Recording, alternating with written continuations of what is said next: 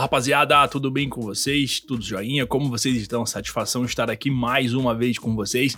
É, voltando aqui, né, para trocar aquela ideia, aqueles nossos 20, 30 minutinhos aí de, de, de, de pílulas da OAB mesmo, né, pra gente poder trocar é, essas informações, essas questões aí para você ficar sempre por dentro e ter o teu cérebro aí sempre adaptado às questões que a queridíssima FGV, a OAB vai preparar para ti, tá joia? Hoje nós vamos bater um papo sobre processo penal, beleza? Questões ali tranquilas de resolver, mas vamos enfrentar elas mesmo assim, tá? Você já sabe, mas não custa lembrar, né? Fica aquele pedido aí para você curtir, seguir a gente aqui no, no podcast, lá no Instagram também, arroba pílulas da OAB. E já estamos aí com os nossos cursos também que vão te ajudar a memorizar, a elencar, a procurar, a a registrar né, as melhores teses aí, tanto para a tua primeira quanto para a tua segunda fase, tá? Nós compilamos aí todas as teses da FGV, né, mais voltado analisamos aí a, as provas de, dos últimos 10 anos, né, da FGV. Então, as questões de primeira fase a gente traz aqui no episódio, aqui no, no, no, no podcast, mas leva para o curso também. E as de segunda fase a gente também passa lá no curso, tá? São questões aí por matéria, então são, perdão, são cursos por matéria que num preço super acessível, sei que você vai curtir, tá bom? Confere aí nos links aqui da descrição do episódio ou lá no podcast, perdão, lá no, no Instagram também. Beleza, pessoal? Então é isso aí, vamos pro nosso episódio. A Primeira questão, né? Vamos falar então de processo penal. A questão número 1 um diz assim: ó, Tício está sendo investigado pela prática de delito de roubo simples, tipificado no artigo 157 caput do Código Penal. Concluída a investigação, o delegado titular da 41ª Delegacia Policial envia aos autos, os autos né, ao Ministério Público a fim de que este tome as providências que entender cabíveis. O Parker após a análise dos autos, decide pelo arquivamento do feito por faltas de provas de autoria. A vítima ingressou em juízo com ação penal privada subsidiária da pública, que foi rejeitada pelo juiz da causa, que, no caso acima, agiu. Vamos lá ver como que esse juiz agiu, né? Letra A. Agiu erroneamente, tendo em vista a lei processual, admite a ação privada nos crimes de ação pública quando esta não for intentada.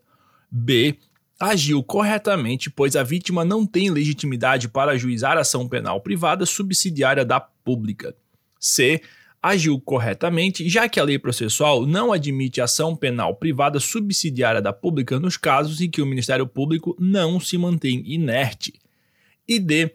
Agiu erroneamente, já que a lei processual admite implicitamente a ação penal privada subsidiária da pública. Rapaziada, é o seguinte, ó. Somente é cabível a ação penal privada subsidiária da pública nas hipóteses em que o Ministério Público fica inerte, tá? Quando ele requer o arquivamento, ele não, não se manteve inerte, né? Ele, ele agiu ali. Daí porque né, é incabível, então, a ação penal privada subsidiária da pública. Isso está lá no artigo 29 do Código de Processo Penal, que vai nos dizer o seguinte, ó. Será admitida ação penal, ação privada, né? Nos crimes de ação pública, se esta não for intentada no prazo legal, cabendo ao Ministério Público aditar a queixa, repudiá-la e oferecer denúncia substitutiva, intervir em todos os termos do processo, fornecer elementos de prova, interpor recurso e, a todo tempo, no caso de negligência do querelante, retomar a ação como parte principal, tá bom? Então, por isso aí o gabarito é a letra C o, o, o juiz agiu corretamente, eh, já que a lei processual não admite ação penal privada subsidiária da pública nos casos em que o Ministério Público não se mantém inerte. Joia? Questão número 2 agora, vamos lá. Caio, Mévio e Tício estão sendo acusados pela prática do crime de roubo majorado. Eu dei uma pausa, pessoal, porque é sempre esse trio, né? No curso da instrução criminal, ficou comprovado que os três acusados agiram em concurso para a prática do crime. Os três acabaram condenados e somente um deles recorreu da decisão. A decisão do recurso interposto por Caio, aí agora vem, o que, que, o que, que é os efeitos desse recurso, né? Letra A. Aproveitará os demais sempre. Letra B. Se fundado em motivos que não sejam de caráter exclusivamente pessoal, aproveitará aos outros. sempre aproveitará apenas ao recorrente, essa é a letra C, e a letra D diz aproveitará aos demais, desde que tenham expressamente consentido nos autos com os termos do recurso interposto. Essa questão aborda o tema de concurso de agentes, beleza? Então, a gente precisa dar uma lembradinha do artigo 580 do Código de Processo Penal. Lá nesse dispositivo nos diz que, no caso de concurso de agentes, que é o Código Penal artigo 25, a decisão do recurso interposto por um só dos réus, se fundado em motivos que não sejam de caráter exclusivamente pessoal, aproveitará a todos, tá? Então, neste caso, a correta é a B. Se fundado em motivos que não sejam de caráter exclusivamente pessoal, aproveita aos demais. Beleza? Essa foi a questão número 2. A questão número 3 traz para a gente o seguinte: olha só, a Constituição do Estado X estabeleceu foro por prerrogativa de função aos prefeitos de todos os seus municípios, estabelecendo que os prefeitos serão julgados pelo Tribunal de Justiça. José, prefeito do município Y, pertencente ao Estado X, está sendo acusado da prática de corrupção ativa em face de um policial rodoviário federal. Com base nessa situação, o órgão competente para o julgamento de José, de José é: letra A, a Justiça Estadual de Primeira Instância, letra B, o Tribunal de Justiça, letra C, o Tribunal Regional Federal e letra D, a Justiça Federal da primeira, de Primeira Instância. A competência para julgar o prefeito, né, para o julgamento de prefeito pelo Tribunal de Justiça, ela, na verdade, está prevista lá no inciso 10 do artigo 29 da Constituição Federal. Tá? A súmula 702 do STF diz que a competência do Tribunal de Justiça para julgar prefeito restringe-se aos crimes de competência da Justiça Comum Estadual. Nos demais casos, a competência originária caberá ao respectivo tribunal de segundo grau, tá? Ocorre que, no caso da questão, o prefeito praticou um crime contra um servidor federal, o que atrai a competência para a Justiça Federal, pois, conforme a súmula 147 do STJ, compete à Justiça Federal processar e julgar os crimes praticados contra funcionário público federal, quando relacionados com o exercício da função, tá bom? Então, neste caso, a correta é a letra C, que diz que a competência é do Tribunal Regional Federal. Beleza? Questão número 4 agora, vamos lá. Trácio foi denunciado pela prática do delito descrito no artigo 333 do Código Penal. A peça inaugural foi recebida pelo juiz titular da vara única da comarca X, que presidiu a audiência de instrução e julgamento. Encerrada a instrução do feito, o processo foi concluído ao juiz substituto, que proferiu a sentença condenatória tendo em vista que o juiz titular havia sido promovido e estava, nesse momento, na 11ª Vara Criminal da comarca da capital. De acordo com a Lei Processual Penal, assinale a alternativa correta. Vamos lá. Letra A. A sentença é nula porque foi prolatada por juiz que não presidiu a instrução do feito em desacordo com o princípio da identidade física do juiz. Letra B. A sentença é nula porque ao juiz substituto é vedada a prolação de decisão definitiva ou terminativa.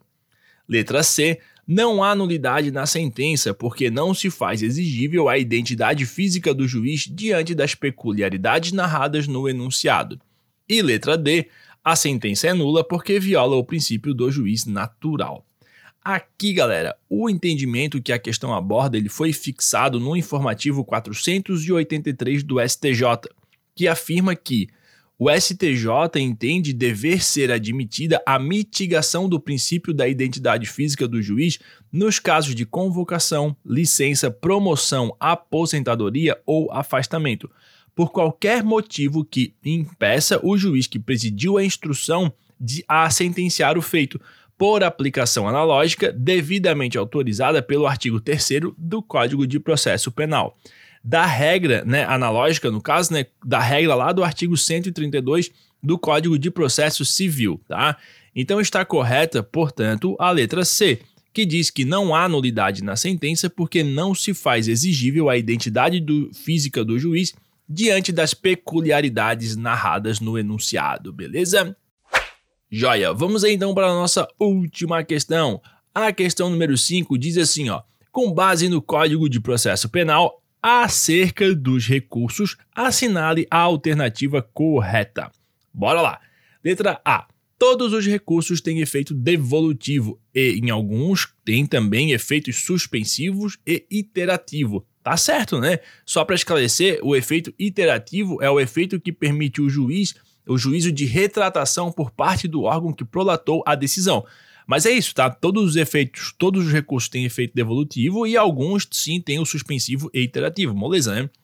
Letra B. O recurso de apelação sempre deve ser interposto no prazo de cinco dias a contar da intimação, devendo as razões serem interpostas no prazo de oito dias.